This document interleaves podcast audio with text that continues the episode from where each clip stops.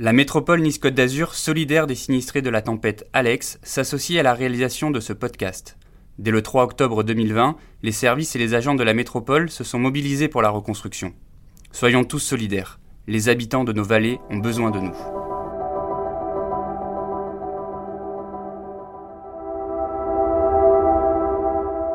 On a eu l'impression d'être sous un bombardement. On s'est demandé au début si on n'allait pas être rayé de la carte carrément. C'est vrai que cette boulangerie, on en a fait. euh, bah, c'est notre petit. Notre, bébé, quoi. Dès qu'on a ouvert, ils étaient tous là. Si on baisse les bras aujourd'hui, euh, on ferme tous, euh, on met tous la clé sous la porte. Donc il faut s'accrocher et il faut se battre. Le matin du 3 octobre 2020, après le passage de la tempête Alex dans les Alpes-Maritimes, les vallées du haut pays azuréen offrent un spectacle de désolation.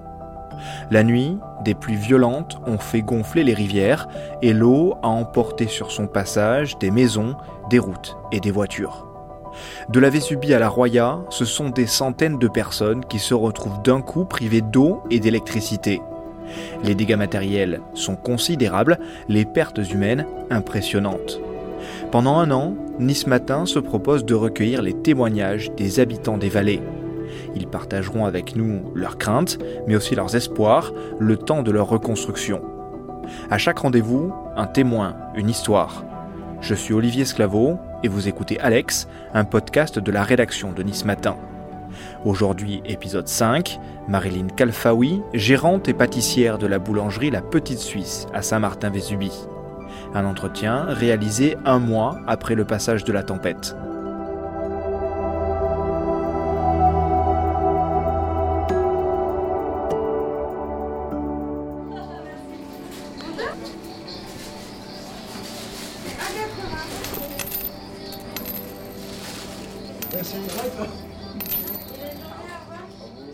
Le village est important, mais c'est vrai que c'est un lieu où il y a tout le monde qui se retrouve, où on s'est tous retrouvés pendant la tempête, sous les arcades essentiellement. Il y avait tous les bénévoles qui étaient là à faire à manger pour, euh, pour tout le monde.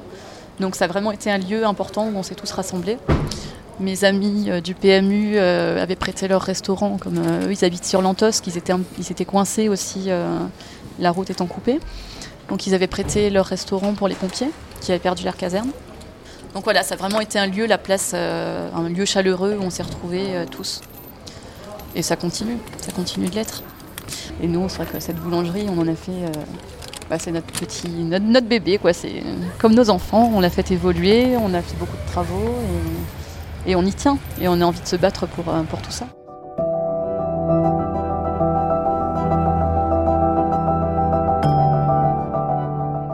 Oui, il y a tout qui a changé. La façon de travailler, euh, la marchandise qu'on doit envoyer en boutique nous tous les jours, c'est plus la même chose. Euh, on fait quasiment plus de pain, par exemple. Là, on travaille essentiellement, comme je vous disais, pour les ouvriers, donc c'est beaucoup de snacking, essentiellement. Euh, un petit peu de pâtisserie, voilà, mais le pain, c'est presque plus rien. Et on fait un petit peu de café emporté. Oui, ça nous maintient à flot. On se dit heureusement qu'on a le snacking, parce qu'aujourd'hui, ça sauve beaucoup de boulangeries, et, là encore plus euh, dans cette période. La vie, la vie dans le village. Euh, heureusement, on a quelques noyaux durs qui sont restés, on a cette volonté de reconstruire, on a quand même des gens qui sont vraiment courageux euh, et qui ont vraiment cette volonté de faire, donc euh, c'est ce qui nous fait tous tenir. Mais, c'est vrai que c'est compliqué. Par exemple, l'école, moi j'ai moi-même deux enfants en bas âge. L'école, elle est à moitié de son effectif. On passe de 72 élèves à une trentaine. Donc voilà, c'est un petit peu ça qui manque aujourd'hui. C'est de retrouver vraiment la vie du village telle qu'on l'a connue avant. Ben, on se dit courage, courage, on va y arriver et, il faut pas baisser les bras. Si on baisse les bras aujourd'hui, euh, on ferme tous, euh, on met tous la clé sous la porte. Euh, et on n'a ni envie de quitter le village, ni envie de, stopper nos activités. Donc il faut s'accrocher et il faut se battre. On a tous été relogés quasiment tous dans le village. Donc le village est bien vivant, pour le coup. Voilà. Et donc bon, le trajet du matin, du coup, il s'effectue à pied, hein, et on prend plus de voiture. Et puis on vient travailler.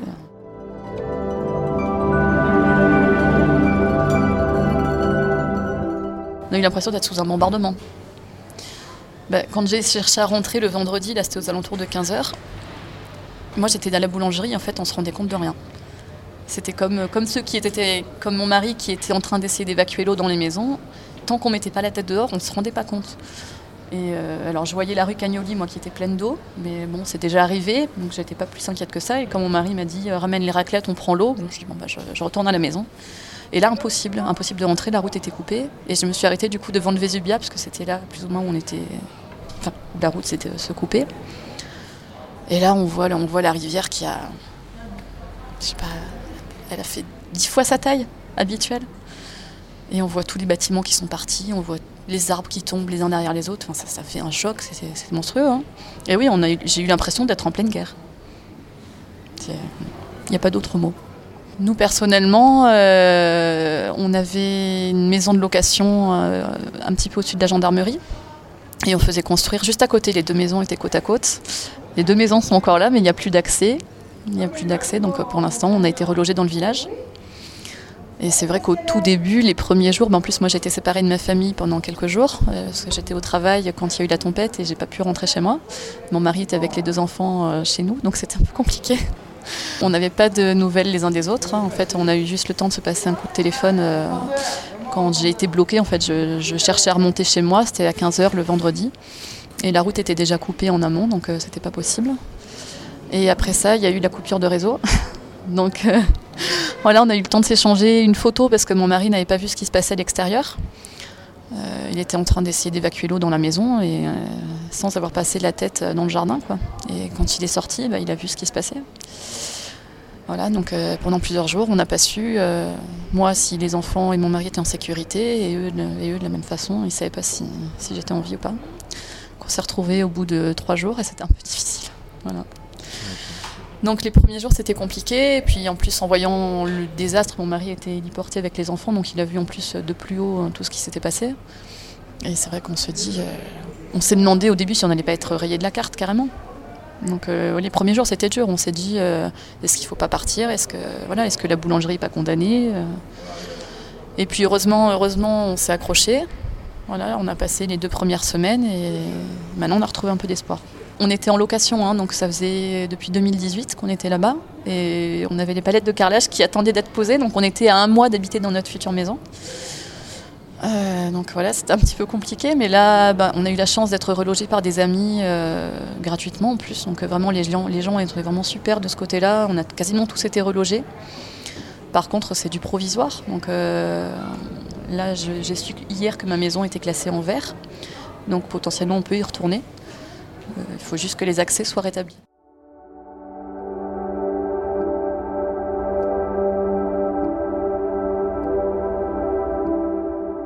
Au milieu de ce cataclysme, les enfants, Marilyn et Radouane en ont deux, qui ont eu très peur et qui doivent eux aussi se reconstruire.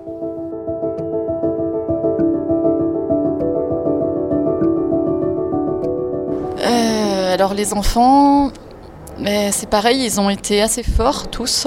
Euh, ils n'ont pas tous craqué au même moment. Il y en a qui n'ont pas craqué tout de suite. Moi, je vois ma fille euh, qui a bientôt 6 ans. Euh, j'avais l'impression que tout allait bien jusqu'à hier soir.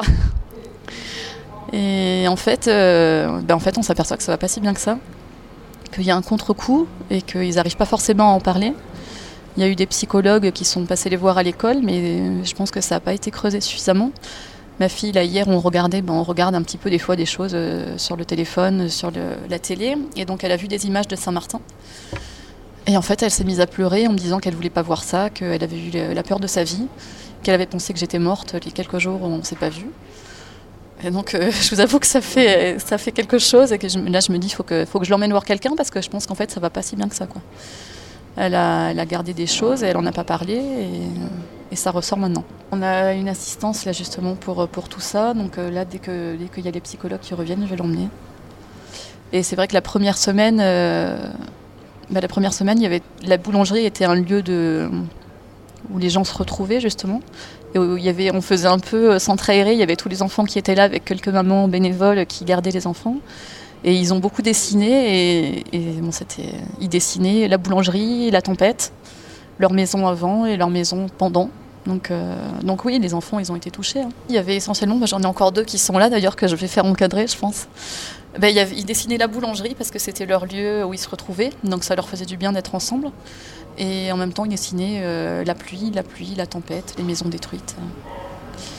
Donc oui, non, ça n'a pas été simple. Il y en a qui ont eu le besoin d'aller voir. J'ai certains enfants, certains enfants de mes amis dont les parents avaient perdu soit des ateliers, soit des maisons. Et eux, ils ont eu le besoin des fois d'aller voir ce qui s'était passé. Donc euh, quand c'est comme ça, on les emmène. Et je pense que je vais faire pareil avec ma fille si elle en fait la demande, parce qu'ils ont besoin aussi de, comprendre et de voir ce qui s'est passé. Oui, bah, eux, ils ont passé la nuit dans la voiture, euh, parce qu'en fait, la maison était pleine d'eau. Et le seul, enfin, le seul endroit où ils pouvaient être un petit peu au chaud, c'était dans la voiture. Donc euh, mon mari avait laissé tourner le moteur. Et la voiture était face, euh, bah, à la route qui, a été engloutie, face aux maisons qui partaient. Donc, euh, ouais, ça n'a pas été simple.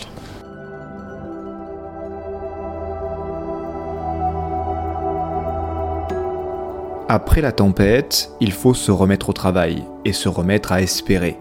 Revenir au village, relancer son activité. Marilyn se rappelle de ce qui l'a poussé à ne pas tout abandonner.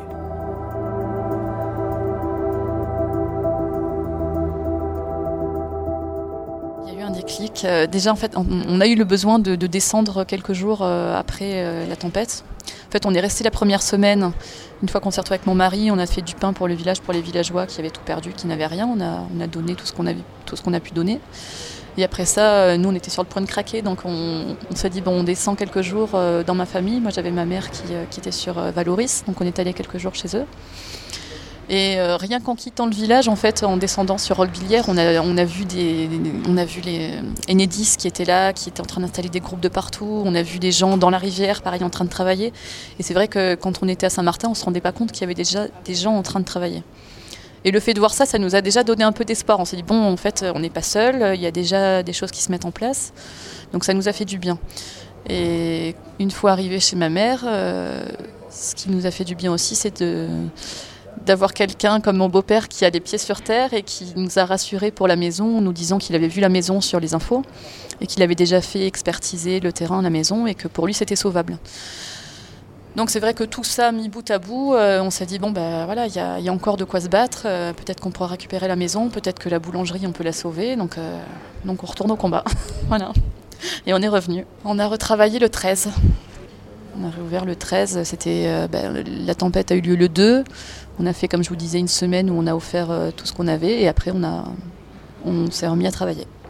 Et ce qui est extraordinaire, c'est que les gens, euh, les quelques villageois qui étaient restés, c'est justement c'est, tout ça qui est génial dans ce village, c'est qu'ils veulent se battre pour ce village et du coup ils jouent le jeu.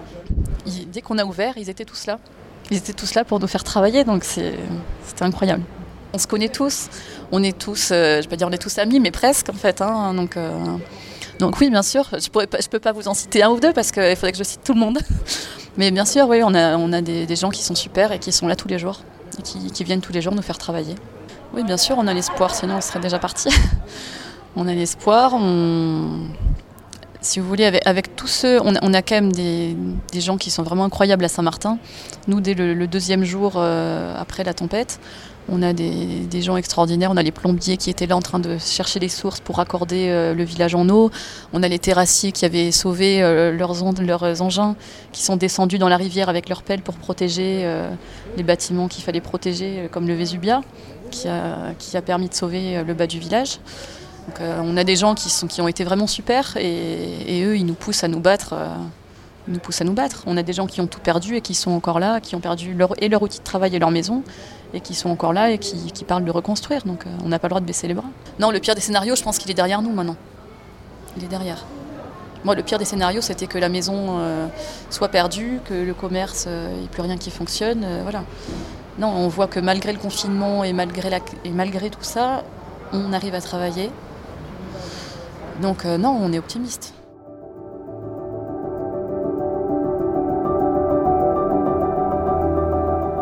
Un mois après le passage d'Alex, c'est un autre coup dur qui est venu frapper les sinistrés. La pandémie de coronavirus et ses restrictions touchent aussi ceux qui ont beaucoup ou tout perdu, une difficulté de plus à gérer, une peur en plus à évacuer.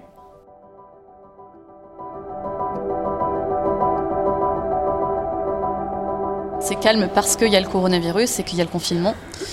Euh, normalement, on a tous les gens de Venançon qui descendent, on a tout le monde qui se réunit bah, justement à la boulangerie, au PMU. Il y a beaucoup d'activités normalement à cette heure-là, hein. le matin essentiellement. Et, euh, et puis après, il y a le fait que les villageois soient partis en grande partie. On a tous eu le besoin de descendre, je pense, tous les villageois. Hein. On a tous craqué à un moment ou un autre, pas au même moment, heureusement. Et on a tous eu ce besoin de descendre quelques jours dans nos familles, ou en tout cas de descendre sur Nice. Et en fait, on a tous eu surtout le besoin de remonter. Parce que quand on est descendu, bah, déjà par rapport au Covid, nous, on arrivait, enfin, on était, euh, on était là, comme je vous ai dit, à se prendre dans les bras, bon, à pleurer parce qu'on avait tous perdu quelque chose. Et quand on est descendu sur Nice, bah, c'était la stupéfaction. Fait, on voyait des gens qui vivaient normalement, c'est-à-dire qui n'avaient pas vécu ce qu'on avait vécu. Donc déjà, ça faisait un choc. Et puis après, de voir tout le monde avec les masques, tout le monde, voilà, qui se regarde de travers quand il y en a un qui s'approche de trop près. Et en fait, on s'est pas senti à notre place. On s'est dit, il faut qu'on remonte euh, au plus vite. Parce que c'est là-haut, c'est chez nous, c'est là-haut. On était en mode bisounours ici à Saint-Martin. Pendant une semaine, ben, c'était, tout ce qui nous restait. On avait besoin de se prendre dans les bras et de, voilà, de lâcher prise et, de se dire qu'on serait tous là, on a tous été là les uns pour les autres. Voilà, là, le, le Covid, pour nous, il n'existait plus pendant deux semaines. on essaye de faire avec, euh, avec le confinement de nouveau, donc euh, c'est un petit peu compliqué. Mais on fait. Ben, c'est un petit peu la double peine. On a déjà eu le sinistre euh, avec la tempête Alex, donc euh, le village euh, déserté hein, en grande partie. Et, là, ben, c'est encore pire. Les gens ne sortent, ne sortent quasiment plus. Donc, là, on a la, seule chance qu'on a actuellement, c'est d'avoir quelques entreprises qui sont déjà à pied d'œuvre en train de reconstruire les routes. C'est eux, là, essentiellement, qui nous font travailler. Sur 1400 habitants à l'année, là, on doit être à peu près 200 ou 300 avec pas mal de personnes âgées, donc il y en a pas mal qui restent chez eux. Nous, on fait quelques livraisons pour ceux qui ne peuvent pas se déplacer, mais voilà, c'est un peu compliqué. Donc on a, heureusement, on a les, on a les ouvriers essentiellement qui viennent prendre leur repas euh, à emporter pour, euh, pour le midi. Pour l'instant, il n'y a, plus rien. On est un petit peu coupé du monde depuis la, tempête Alex. Avec les routes coupées et là le confinement, il n'y a personne qui monte hormis les quelques entreprises qui sont déjà présentes dans la vallée. Bon, c'est compliqué depuis la tempête Alex. De nouveau avec le confinement, avec les routes, euh, dès qu'il y a une intempérie, on a des fissures euh, qui continuent de se faire sur les routes, donc on a certaines portions qui sont fermées. Du coup, il faut faire tout un détour pour accéder à Saint-Martin et il y a certains fournisseurs qui ne veulent pas livrer. Le plaisir de se retrouver, euh, d'être au contact de nos amis essentiellement. Je parlerai même pas de clients parce que, comme je vous ai dit, en fait, on se connaît tous, on a tous noué des liens bien plus que, de simples clients. Donc c'est le plaisir de se retrouver, de boire un café ensemble. Euh, et ça, c'est un peu compliqué avec le coronavirus en ce moment. Donc on aurait aimé être épargné de ce côté-là, euh, d'avoir peut-être des dérogations dans les vallées, parce que c'est vrai que ça fait un peu double peine. C'est un peu tout ce qui nous reste en fait. Donc euh, donc c'est un peu compliqué, mais, mais bon, on espère que ça durera pas tout le temps.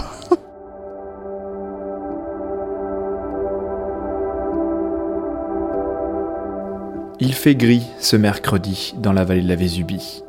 Le ciel est bas, l'air est frais, les arbres, eux, ont pris leur couleur d'automne. Bientôt, c'est la neige qui arrive.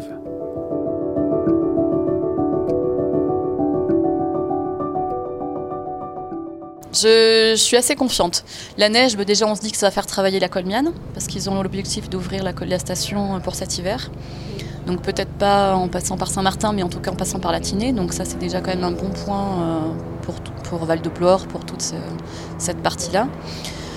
Après euh, la neige, bon, j'espère qu'on aura un peu de chance de ce côté-là, de ne pas être trop embêté par les intempéries, ce qui permettrait aux entreprises d'avancer correctement pour les routes.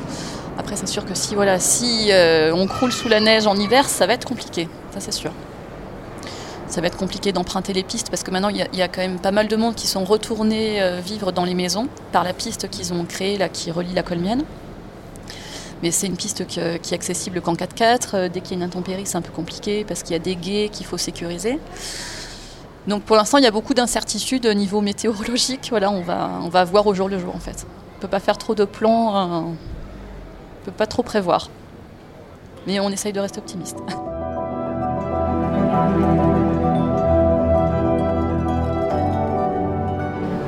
optimiste. On sait que ça va prendre beaucoup de temps, euh, que ça sera certainement pas comme avant, qu'il va falloir envisager Saint-Martin différemment. Pour l'instant, c'est compliqué parce qu'on n'a pas beaucoup de visibilité. Eh ben, on attend des réunions publiques, on attend un petit peu des nouvelles euh, du département, essentiellement de M. Ciotti. Si vous voulez, Saint-Martin, c'était euh, un lieu qui était extrêmement touristique. Et c'est vrai que là, toutes nos structures touristiques, tout ce qui faisait de Saint-Martin Saint-Martin, ça n'existe plus. Le Beau Rayon, qui était le lieu de départ de beaucoup de randonnées, a été détruit, mais enfin, c'est une catastrophe. Hein, il faut le voir, il faut le voir pour le croire. La Madone, euh, c'est guère mieux. Donc c'est pareil, tout ça c'était des départs de randonnée, hein, ça attire énormément de monde. Donc de ce point de vue-là, ben, ça va être le calme plat pendant un moment. Et après toutes les structures touristiques comme le Vésubia euh, et le parc Alpha, ben, moi c'était mes clients. En plus de ça, donc euh, non seulement je perds, si vous voulez, un gros gros client comme le parc Alpha, donc ça déjà c'est un problème en soi pour mon commerce, et en plus ça enlève un attrait touristique qui était quand même euh, non négligeable pour, euh, pour la région.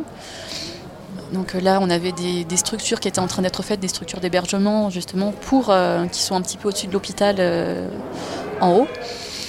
On a tout ça qui est là, qui attend, et on ne sait pas quand est-ce qu'on va pouvoir les exploiter éventuellement, quand est-ce que ça va redémarrer? Le parc Alpha, ben, on sait aujourd'hui que bon, il a été détruit presque intégralement.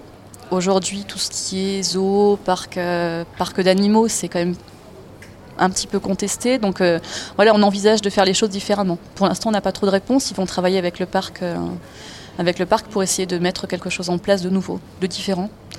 Mais il faut essayer de refaire venir des, touristes, en fait. Hein. C'est ce qui sauvera le village.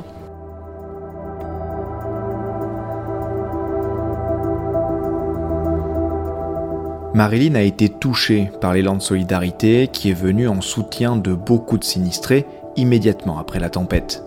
Elle espère que celui-ci se poursuivra, peut-être différemment.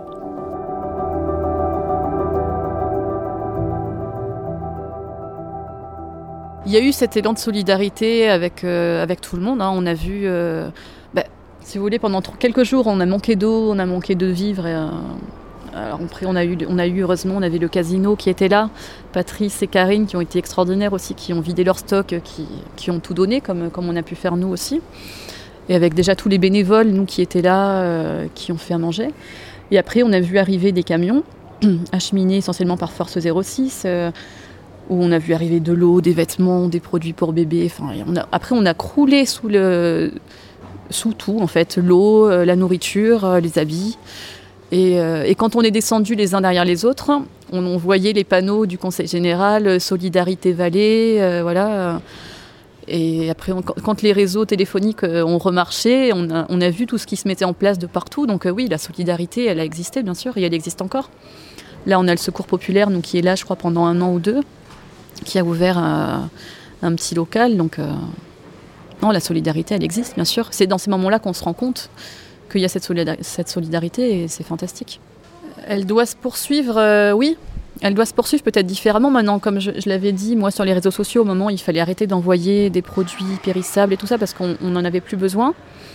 Par contre, euh, l'aide qu'on va rechercher maintenant et on crachera pas dans la soupe, c'est la reconstruction. Et ça, il y a déjà des appels euh, au bénévolat un petit peu dans toutes les vallées euh, pour déblayer les routes, pour nettoyer des chantiers. Et ça, c'est super. Si les gens peuvent faire ça, c'est vraiment génial. Et puis revenir, bien sûr, dès que ça sera possible. revenir pour faire vivre ces endroits que, beaucoup de gens euh, aiment. Après, ce qui me manque, oui, ça va être peut-être la clientèle de sportifs. On faisait des produits. moi, je faisais, je faisais une barre de céréales, par exemple. Voilà, c'était quelque chose que les sportifs ou les randonneurs aimaient bien prendre au départ des randonnées. Là, donc, des produits comme ça, oui en fait la clientèle un petit peu randonneur, montagnard. Euh, mais bon, je pas.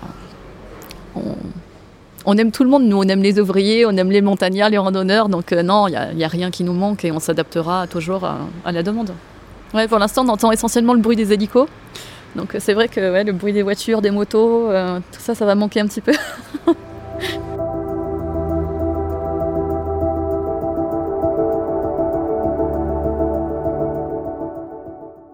en voyant tout le monde descendre, même euh, des gens euh, auxquels on ne s'attendait pas, on s'est dit, euh, oh là là, voilà, si eux ils descendent et qu'ils envisagent de rester en bas, bon ben, il se peut que Saint-Martin soit rayé de la carte. Et c'est vrai que quand on voit l'ampleur, les premiers jours, quand on voit l'ampleur du désastre, on se demande surtout vu tous les investissements qui avaient eu lieu déjà auparavant, est-ce qu'ils vont vouloir remettre de l'argent? Est-ce qu'ils vont vouloir refaire Saint-Martin franchement, on s'est posé la question.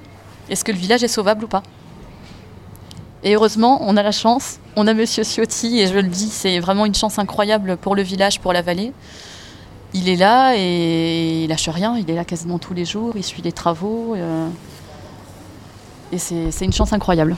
Il y en a une partie qui a été choquée. Il y a une partie qui ont perdu leur logement qui ont perdu également leur activité. Il y avait pas mal de chambres d'hôtes, euh, de maisons d'hôtes qui sont partis et des gens super aussi et, qui se voient pas recommencer. Donc oui, il y a une partie qui reviendra pas, mais il y a une bonne partie qui espère revenir, qui espère euh, qu'on arrivera à trouver des zones pour les reloger parce que le problème aussi à Saint-Martin, c'est qu'on a très peu de terrain constructible, très peu de zones euh, voilà, faire construire. Donc c'est ce qu'ils sont en train de voir aujourd'hui. essayer de faire évoluer les PLU pour euh, pouvoir reconstruire une zone industrielle demain, pour pouvoir reconstruire des maisons qui ont été détruites. Et je pense qu'une fois qu'il y aura cette certitude-là, il y a des gens qui reviendront. Qu'on arrive à rétablir euh, les réseaux routiers déjà, premier lieu, et qu'on arrive à retrouver euh, la vie à Saint-Martin. Que ça redevienne vraiment un lieu de vie où, où on entende les enfants rire, jouer, aller à l'école, et où les gens puissent venir se retrouver. Et j'espère que, j'espère que certains villageois qu'on appréciait beaucoup et qui sont partis, euh, peut-être euh, décident de revenir malgré tout. C'était dur en fait de dire au revoir à certains. J'espère qu'ils reviendront.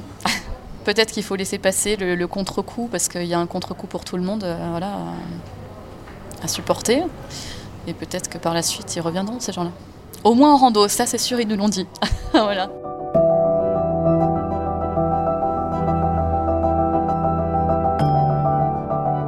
Venez d'écouter Alex, épisode 5, un podcast du groupe Nice Matin.